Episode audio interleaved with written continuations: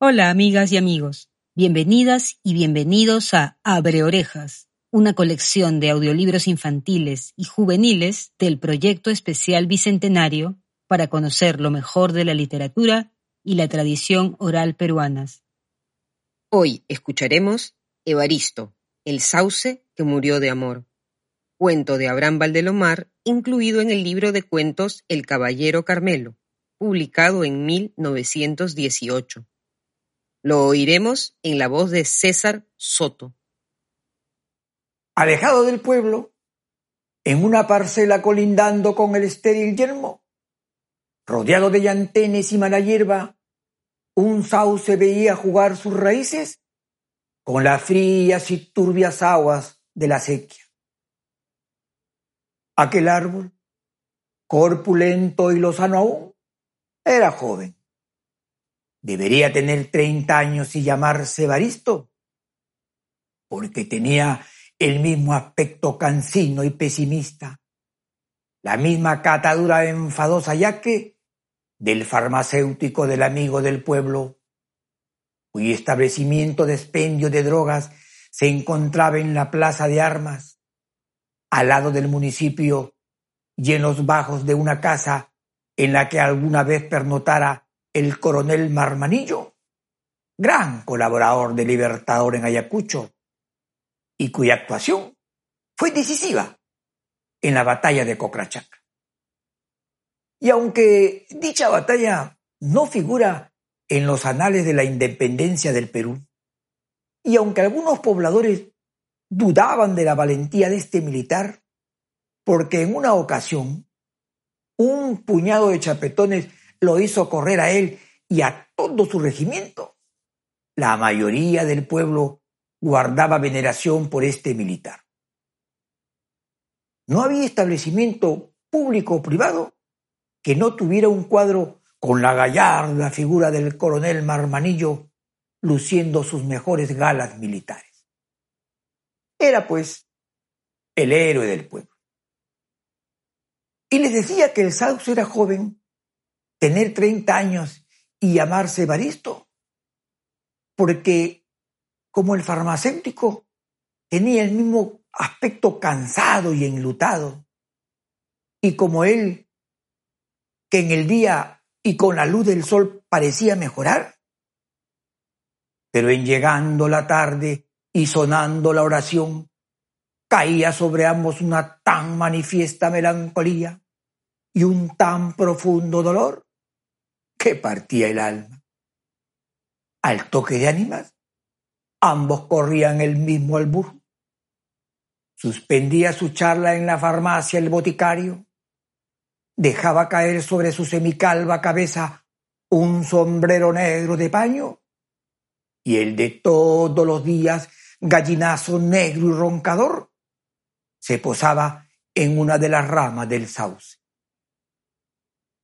Luego la noche envolvía a ambos en el mismo misterio, pues tan impredecible era la vida del farmacéutico como olvidada la suerte del sauce de la parcela.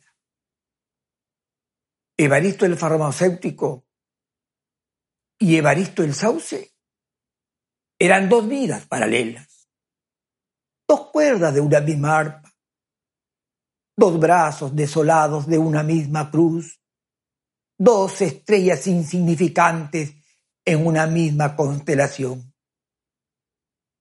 Macelos era huérfano y al igual que el sauce, guardaba un vago recuerdo de sus padres.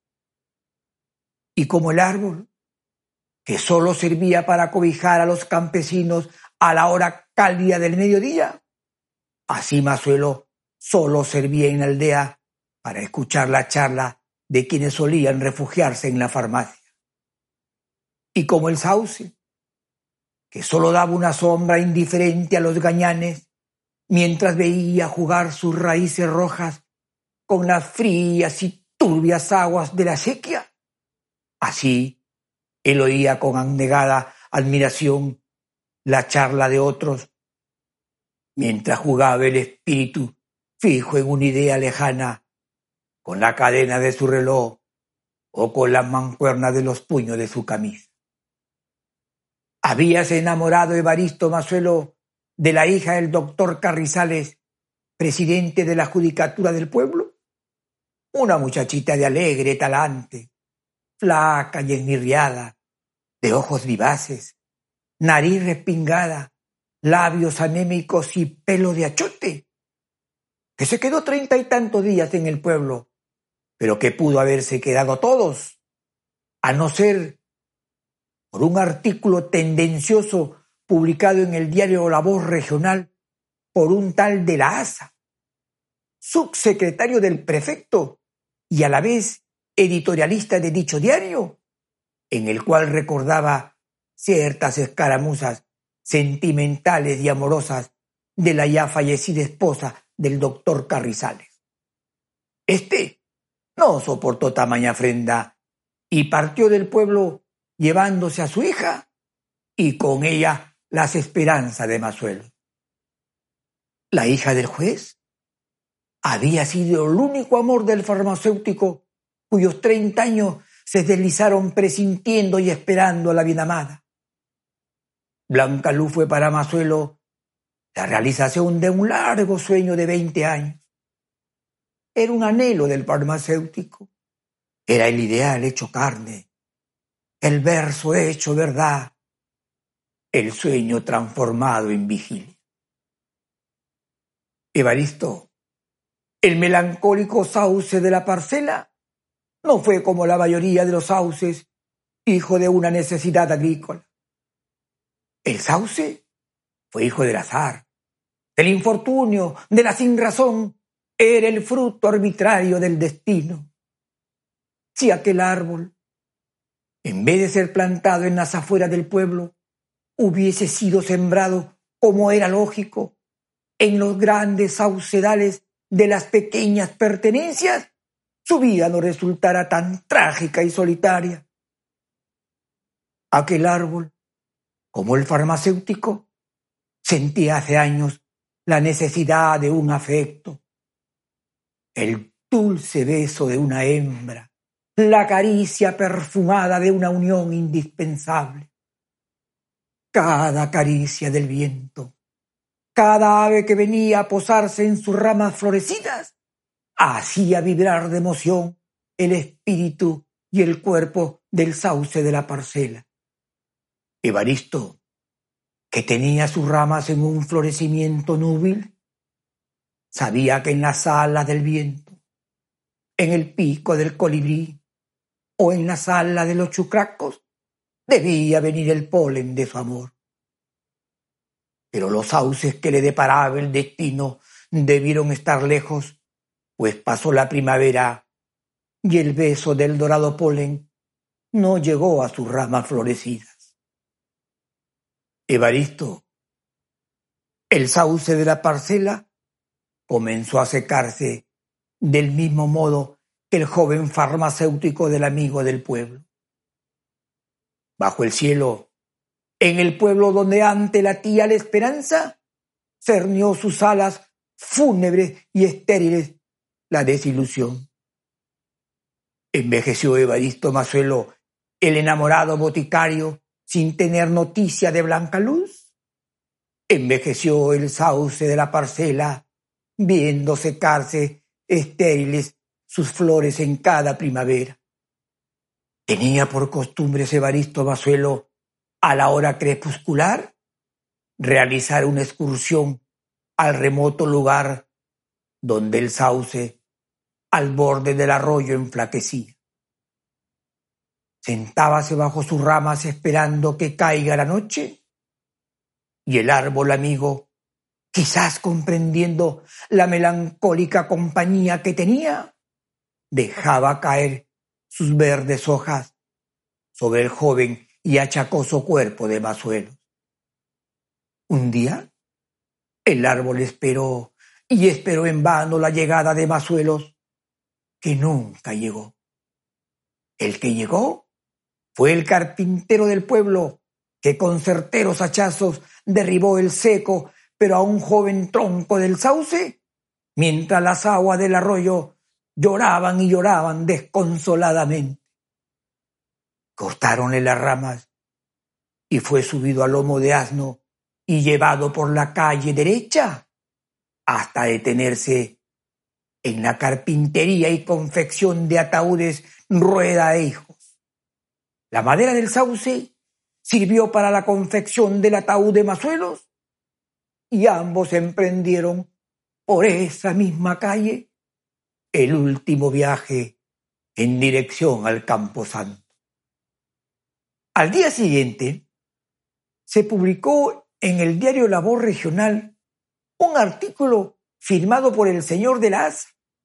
Sí, de la ASA, el mismo, el autor del infundio contra la esposa de Carrizales y que trajera como consecuencia la prematura muerte de Mazuelos. Hoy lo lloraba, lo llenaba de loas, elogios, encomios. Decía que Evaristo era un integérrimo hombre. Ironías del destino. En el cementerio tomó la palabra el señor Uncieta, alcalde y a la vez propietario de la farmacia El Amigo del Pueblo. Y con voz grave comenzó su discurso diciendo, agradezco a los señores directores de la Asociación del Desarrollo Mutuo por haberme designado para dirigir el último adiós al amigo. Pero yo, que no tengo grandes dotes de orador como otros, les digo que estamos ante la presencia de un hombre que fue honrado, trabajador, fiel, honesto. Y terminaba su discurso diciendo, en este féretro de duro roble yace Evaristo Mazuelo. Pero nosotros los que lo conocimos les decimos que él no ha muerto, siempre vivirá en nuestros corazones. Descansa en paz. Al día siguiente, se presentó en las oficinas del alcalde el dueño de la carpintería Rueda Hijos, con una factura cuyo tenor decía, por un féretro de roble. Un momentito, dijo el alcalde, ¿qué es esto? Si todos sabemos que fue de Sauce. No, no, no, no, hay que cambiar esto. El carpintero replicó, efectivamente, señor alcalde, fue de Sauce, pero todos escuchamos muy claramente que usted dijo, en este féretro de duro roble. Por eso, si usted cambia el tenor de su discurso, yo cambio el tenor de mi factura. No, dijo el alcalde, ¿cómo voy a cambiar mi discurso? Porque no me negará Rueda que el discurso quedó muy bonito. Por supuesto, contestó la voz comercial de Rueda e Hijos.